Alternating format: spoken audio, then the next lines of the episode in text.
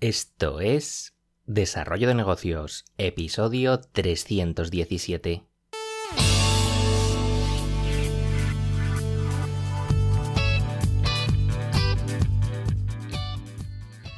Muy buenos días, ¿qué tal? ¿Cómo estás? Bienvenido, bienvenida de nuevo al podcast Desarrollo de Negocios, el programa donde ya sabes hablamos de ideas, de casos, de estrategias, de oportunidades, de mentalidad, bueno, todo lo relacionado con los negocios online para que puedas crear y mejorar los tuyos propios.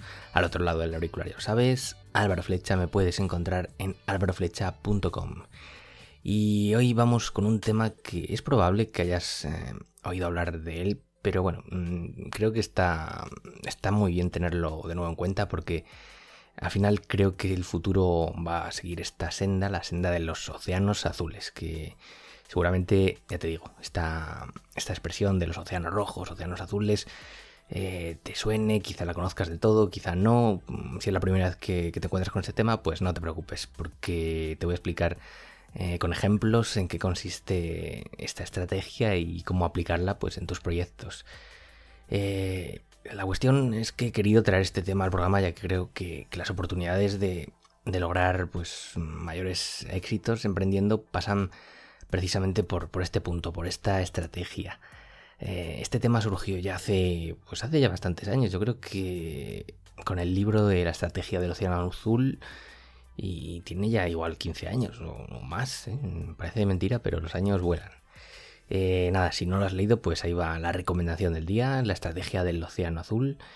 Y, nada, en el libro se nos presentan dos alternativas para competir en el mercado. Por un lado, pues estarían los océanos rojos, que, ojo, lo del color rojo viene por, por la sangre que se derrama en ellos y, es que en estos mercados, pues al final todo está basado en, la lucha, se intenta conquistar una posición eh, a cualquier precio porque la competencia es mucha y además pues está muy poco diferenciada. En este contexto de, los, de los océanos rojos, eh, las empresas acaban compitiendo por, al final por, ver quién ofrece los mejores precios, eh, porque bueno, ya te digo, todos ofrecen más o menos lo mismo, hay poca diferenciación y nada, por desgracia, la mayoría de proyectos ah, que vemos se acaban nadando en este océano que, vamos, ya digo, ya sean en el mundo offline o en el mundo online. Date una vuelta si no por tu barrio y observa, pues, no sé, la de panaderías que venden lo mismo, que parecen clónicas, las peluquerías igual, eh, los bares, eh, al final pues ves que acaban compitiendo prácticamente por precio.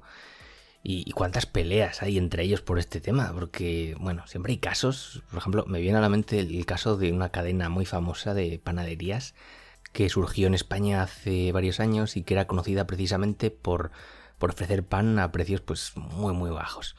Eh, la cantidad de panaderos que se les echaron al cuello fue impresionante. Y además, si, si, lo, si ves, si estás un poco atento a los sectores, pues cada cierto tiempo aparece un, caso igual. Yo digo, en, los bares, que hay un bar que ahora llega nuevo que ofrece no sé qué gratis y todos se les echan encima y siempre acaban igual. Y, es que no me canso de repetirlo, de competir basándote solo en el asunto de los precios, pues suele ser una mala estrategia. Afortunadamente, pues hay una opción mucho más interesante y no es otra que la de crear tu propio océano azul, libre de sangre, donde tú seas quien, quien reparte el bacalao, como se suele decir. Y al final, pues en estos océanos azules eh, lo mejor es que se evita la competencia y se crean eh, nuevos espacios hasta ahora inexistentes en el mercado. Eh, para explicarlo de forma más visual, pues te voy a explicar, te voy a contar los, los distintos ejemplos que, el libro nos cuentan y, sobre todo en el, caso del Circo du Soleil, o como se pronuncie, porque, bueno, seguro que te suena, que lo conoces, eh, es un espectáculo con gran fama mundial y que genera, o generaba, al menos antes de, esta época que nos ha tocado vivir, pues generaba grandes beneficios y, su nacimiento pues se, se enmarca perfectamente en este proceso de creación de un océano azul, antes de la aparición del circo de Soleil, pues el mundo del circo pues estaba, estaba muy de capa caída porque al final todos hacían lo mismo, acaban compitiendo entre ellos, eh, no se innovaba nada y bueno, al final eh, lo de siempre, competir en precio y todos ahí buscándose la vida por sobrevivir. Ahora bien, ¿Cómo pudo el Cirque du Soleil crear un proyecto que funcionase tan bien dentro de un contexto a priori pues tan negativo y sin recurrir a, competir con el resto de circos, pues, pues lo dicho, creando su, su propio océano azul en base a cuatro acciones estratégicas que te explico ahora mismo. La primera acción fue la de eliminar. Eh, esto va de eliminar elementos que aunque estén muy aceptados en la industria, eh, realmente no aportan valor. En el caso del Cirque du Soleil eh, no les tembló la mano al eliminar pues, elementos que están muy arraigados en el mundo del circo como es el tema de, los animales, porque antes pues todo el mundo pues iba que si los leones, que si no sé qué animal, jirafas o lo que fuera, pero mm, este, este elemento representaba un coste muy alto eh, por su mantenimiento de los animales y demás y, también pues eh, cada vez está peor visto emplear a animales en, este tipo de tareas así que ahí el circo de Soleil cortó de raíz y eliminó los animales del espectáculo eh, también pues por ejemplo pues eliminaron el tema de contratar a grandes estrellas y incluso quitaron las tradicionales tres pistas con las que se, solía contar en, este sector para reducirlo solo a una. Antes me acuerdo de los anuncios que anunciaban pues, no sé cuántas pistas, bueno, lo típico, todo, todo lo que he aquí, eh, antes se ofrecía en cualquier circo. Y, ya te digo que esto es aplicable también a tu proyecto. Eh, planteate pues cuáles podrían ser esos básicos esenciales que de verdad aportan valor y, nada, empieza a eliminar cosas que aunque parezcan que estén muy arraigadas, pues igual no aportan nada y solo te, bueno, te aportan un coste más que otra cosa. Quizá, bueno, esto no, no es tarea fácil, quizá toque recurrir a la técnica del ensayo-error para ir probando, pero mm, eh, merece la pena. El segundo elemento que, el libro nos enseña y que en el caso de Circo de Soleil les funcionó estupendamente es el de reducir.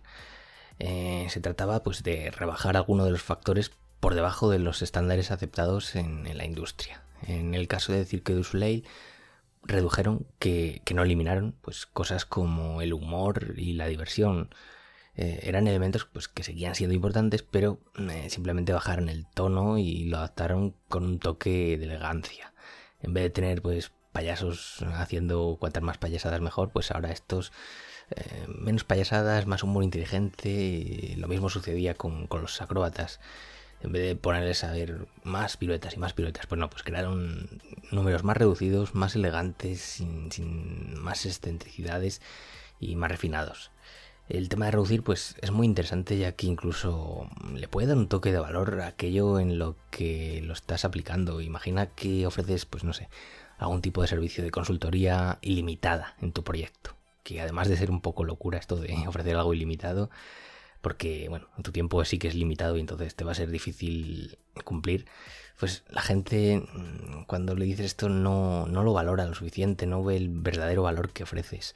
Si lo reduces a X horas al mes, X consultas al mes, pues además de hacerlo viable para ti, que por eso aparte ya es bastante, pues tu cliente sí que se lo va a pensar muy bien antes de ir con lo primero que se le pase por la cabeza y además también pues tus respuestas seguro que, están más trabajadas y más óptimas porque no tendrás que, lidiar con, mil historias de, este eh, ofrecimiento de cosas ilimitadas que ya te he explicado en otros episodios que mucho cuidado con ofrecer esto de ilimitado.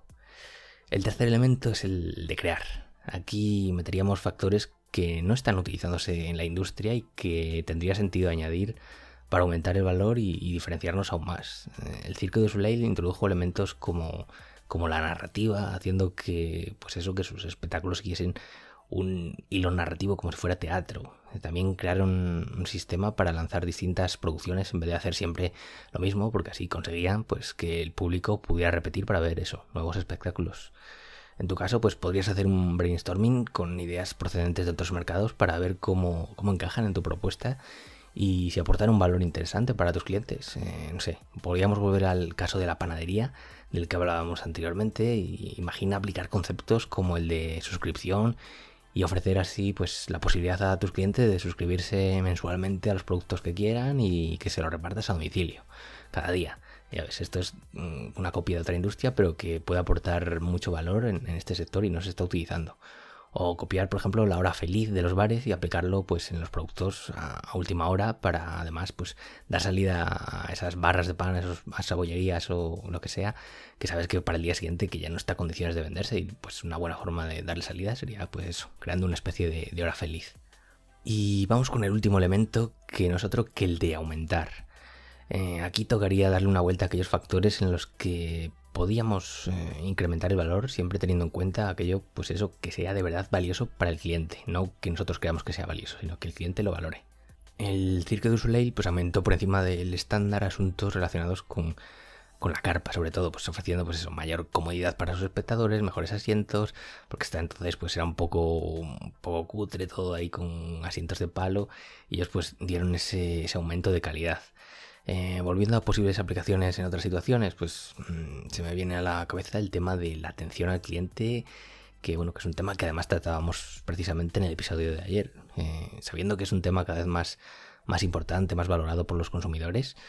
Pues puedes añadir este, este elemento como punto diferenciador, aumentando, pues no sé, las vías de contacto con tus clientes para resolver cualquier duda, cualquier pregunta, introduciendo, pues eso, lo que hablábamos ayer, chats en vivo, eh, darles el WhatsApp, eh, respuesta eh, a preguntas grabando incluso vídeos personalizados.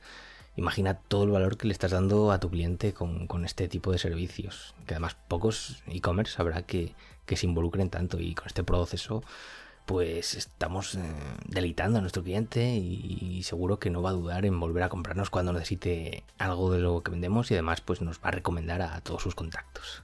Y nada, que ya me estoy pasando muchísimo de tiempo. Hoy solo hemos arañado un poco el tema de los océanos rojos, azules.